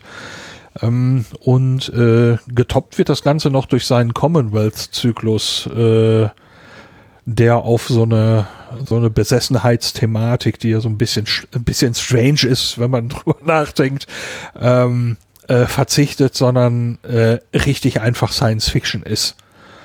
Und äh, in dem Universum, das er dort erschaffen hat, äh, finden, glaube ich, inzwischen drei seiner Zyklen statt. Und ich finde die alle gut. okay, okay. Die Void-Trilogie also, gibt's auch noch. Ach, die ja, spielt innerhalb des Commonwealth-Universums. Ja, genau, genau. Ah, okay, ist, okay. Es sind separate Handlungsstränge, die liegen, glaube ich, äh, genau, ich meine, dass zwei davon 3000 Jahre auseinander liegen. Ach so. Ähm, da ist das, was in dem einen Zyklus passiert, ist im Prinzip Historie, über die man in dem nächsten wohl noch mal gelegentlich spricht. Ähm, aber das ist eigentlich Vergangenheit. Ne, das ist, äh, okay. äh, wird eine neue Geschichte erzählt. Hier in Wikipedia wird das als Space Opera ja, äh, bezeichnen. Was ist denn? Hat das mit Oper zu tun? Nein, ähm, ich müsste jetzt selber äh, schauen, was eine eine Space Opera äh, die Definition ist. Das ist, wenn ich mich recht erinnere, ist das ein ein ganz großes ein ganz großes Universum, in dem ganz viel passiert und es ist Ne, ich hätte fast ja. gesagt, es ist nicht das kleine Büchlein von H.G. Wells, ähm, ja, sondern ist, genau. das sind große Universen ja. mit, mit vielen, also was äh, Peter F. Hamilton, der Autor an der Stelle macht, ist, dass äh, ähm, ist auch bei dem Armageddon-Zyklus schon der Fall. Ähm, es gibt eine Zeitleiste, die fängt ungefähr in unserer heutigen Zeit an, die wir kennen. Und äh, dann beschreibt er, was in den nächsten paar hundert Jahren passiert, bis die Handlung des Buches anfängt. Ah. Und das ist extrem spannend, was er für äh, Änderungen der Gesellschaft beschreibt. Ähm, man wird also nicht einfach so in diese, in diese andere Welt hineingeschubst, äh, sondern du stellst dann eben fest, die christlichen Univer äh, Religionen haben sich irgendwann mal vereint und äh, es gibt eben Menschen, die zum Beispiel Hirnimplantate, äh, äh, körperliche Verbesserungen und so weiter eben eben ablehnen und andere finden das total toll und können sich auch kopfmäßig vielleicht vernetzen und andere lehnen das ab und äh, man hat irgendwie Asteroiden besiedelt, die dann irgendwann im kriegerischen Konflikt zum Beispiel dann irgendwann auch mal Unabhängigkeit verlangt haben und so weiter. Da ist also dann bis dahin schon unheimlich viel passiert und dann fängt irgendwann die Handlung an, in die du gerade eigentlich einsteigst. Aber du verstehst dann das Universum äh, halt besser, in dem du da gerade bist. Ne? Das ist ne, die, die Star Wars Filme von George Lucas, als ich Episode, was man heute Episode 4 nennt, also der Krieg der Sterne Film, ähm, da wirst du so reingeschubst. Da rennen dann so komische Typen rum und Leute mit Umhängen, die äh, irgendwas machen und beim allerersten Gucken sagst du so, äh, also ich zumindest hatte den Eindruck, ich, das war so wie bei, bei mit dem Herr der Ringe anzufangen, ohne vorher den Hobbit zu lesen. Also mir fehlte Kontext. also, also ähm, und äh, ja, Peter Hamilton gibt der gibt der Kontext oftmals. Das ist äh, sehr cool. Spannend. Ja, jetzt sind wir schon wieder weit draußen. Jetzt sind wir sehr bei Science Fiction gelandet. Ja, das schadet ja nicht. Es ist ja Lesen Ich und mehr. Ne? Also das ist ja, wir sind im Thema und Also mehr. geht es ja auch um Lesen, aber ich meine, normalerweise besprechen wir nicht Bücher, aber jetzt, äh, ich habe den, den, den Armageddon-Zyklus vor 10.000 Jahren auch mal gelesen. Oh, ein ihn nicht Zeitreisender. in, äh, nicht in so gute Erinnerung, wahrscheinlich, äh, deswegen kann ich mich auch nicht, äh, hätte ich mich jetzt gar nicht dran erinnern können, worum es eigentlich geht, weil er mir damals nicht so gut gefallen hat.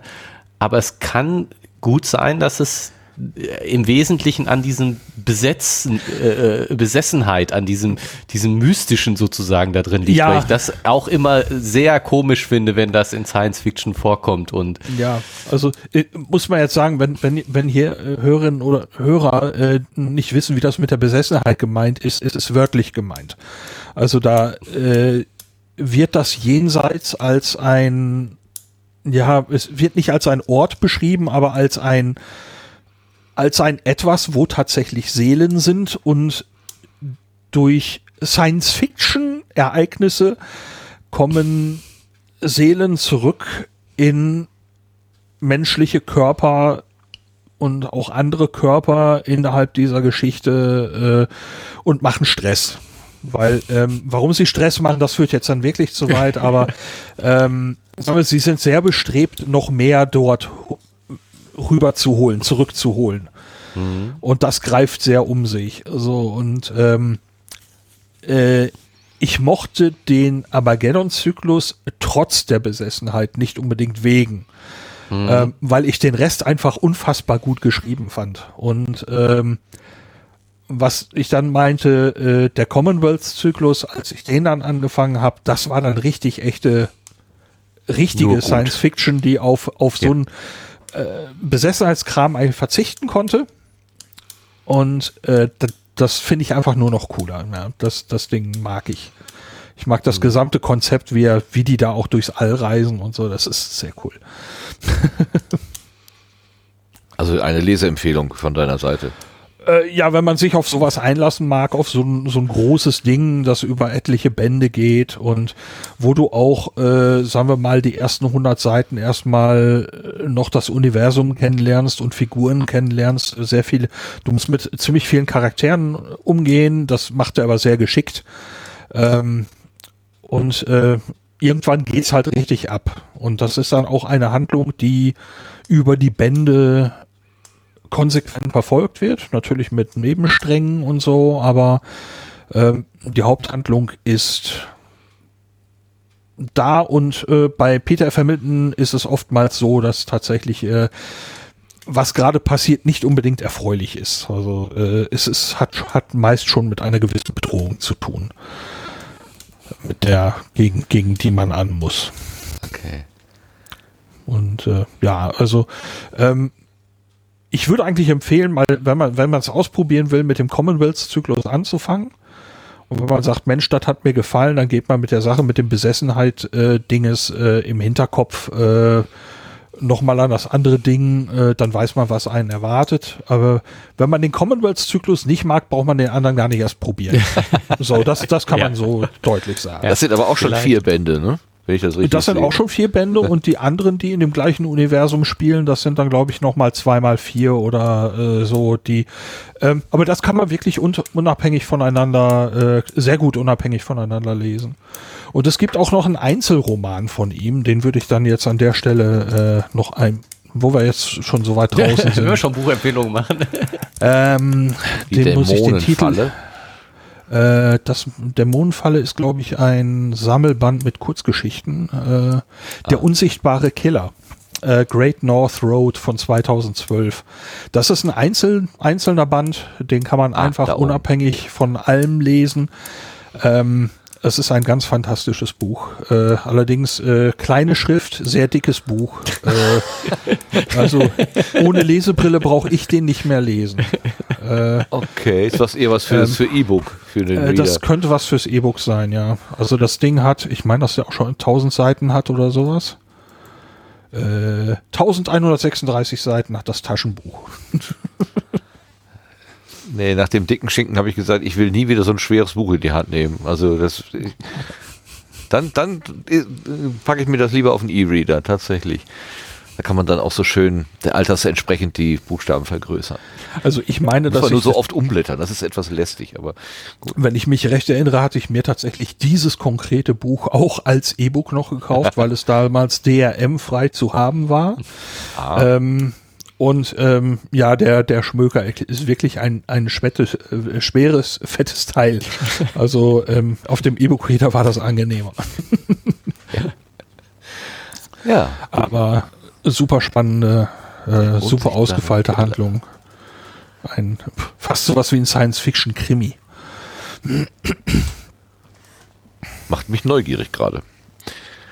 Aber wie gesagt, Dann ich, wissen wir ja, was du den Rest des Jahres machst. Aber ich, ich schlafe halt immer sofort ein. Also wenn ich im Bett liegen würde und lesen, äh, das, das würde ich das nach keine fünf Minuten dann die Augen zu. Also das hat gar keinen Sinn.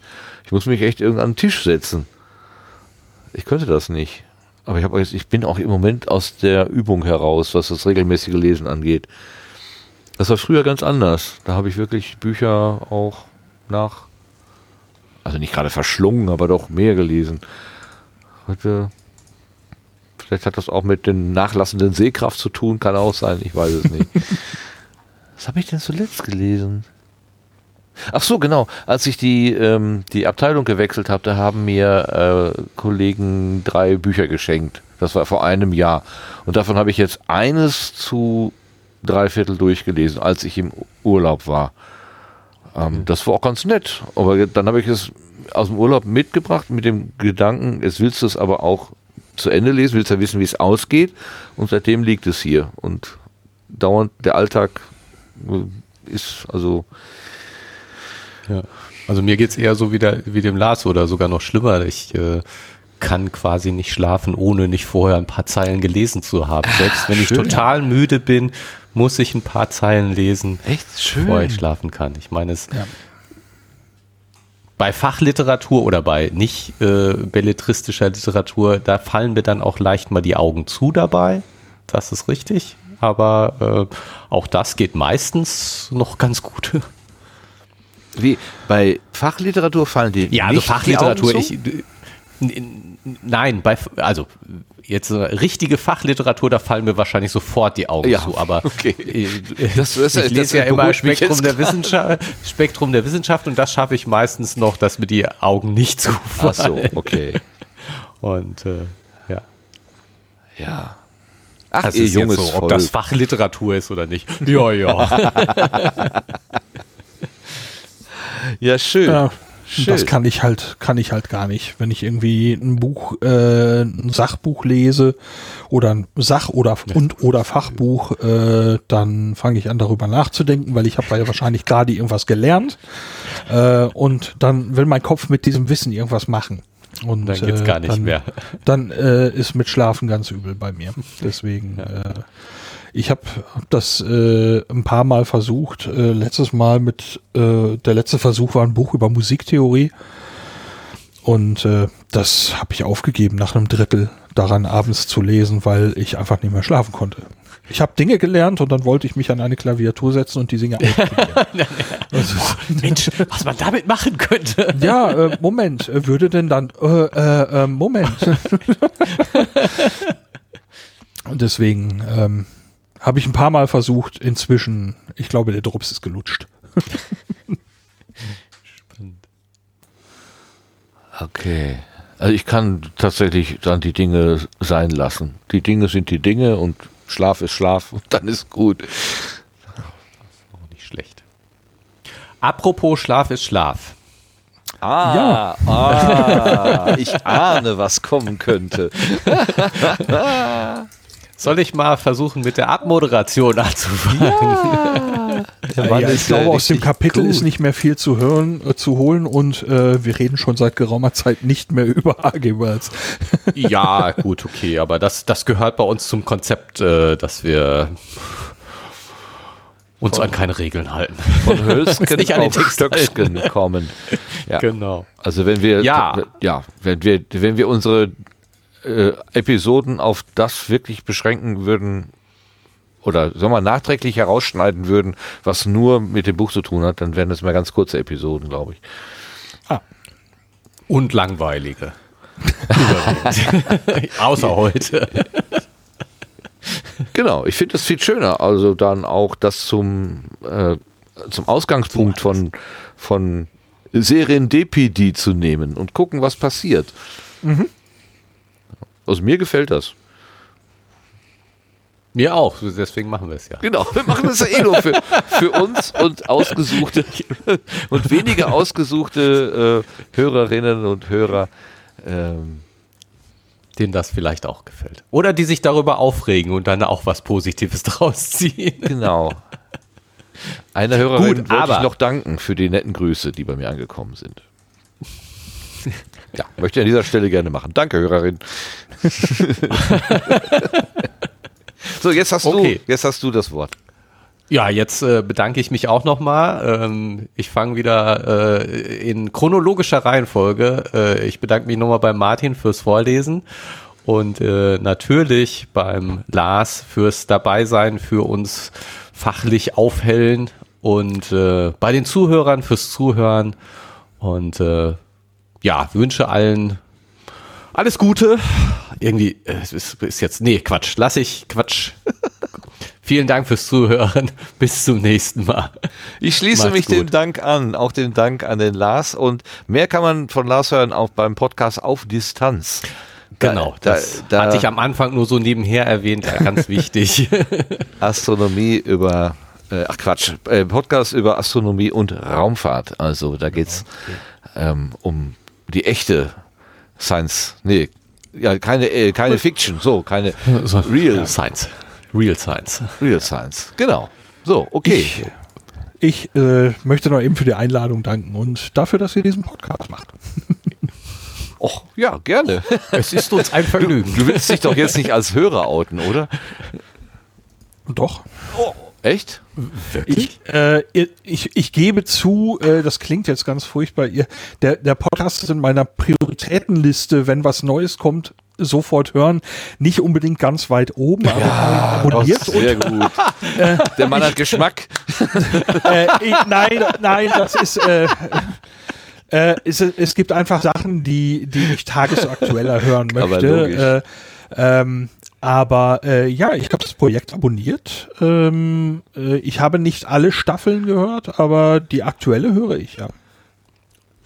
Oh. Ja, schön. Das freut uns. Wir sind über positiv überrascht. Wir fühlen uns geehrt. Ich, da- ich, nie dachte geglaubt. schon, ihr, ihr sagt jetzt so, du bist das also. Ja, du bist Nein, der Zweite. aber wir wissen genau. ja, es gibt auch eine Hörerin, wie wir gerade hören. Genau. Genau, es gibt auch eine Hörerin. Von der wissen wir auch. Okay. Ja, und Aktualität ist, äh, wir, wir verfallen ja nicht, äh, eindeutig nicht dem Aktualitätswahn. Wir, sind, wir machen ja Podcast für in 500 Jahren. Ich glaube, in der letzten Ganz Episode klar. sind wir von diesem Anspruch ein bisschen abgewichen. Das ist mir hinterher aufgefallen, wo ich dachte, mm, da sind wir irgend oder letzte oder vorletzte, da haben wir irgendwie tatsächlich äh, auf aktuelle Zu viel Geschehnisse. Aktuelles. Aber das passiert halt auch, ja. Äh, das war die, die aktuelle Episode, die habe ich nämlich heute Morgen gehört. Das weiß ich gerade. Ah, okay, siehste. Das ist, äh, wo ihr gesellschaftlich und auch politisch wurdet. ja. Um Himmels Willen. okay. Okay, so, jetzt Gerrit, wir brauchen Ende. ein Schluss, Disclaimer. Alles klar. Dann mache ich jetzt Musik. Vielen Dank an, an alle, die hier zuhören und auch die hier vor und hinter dem Mikrofon. Bis zum nächsten Mal. Tschüss. Tschüss. Tschüss.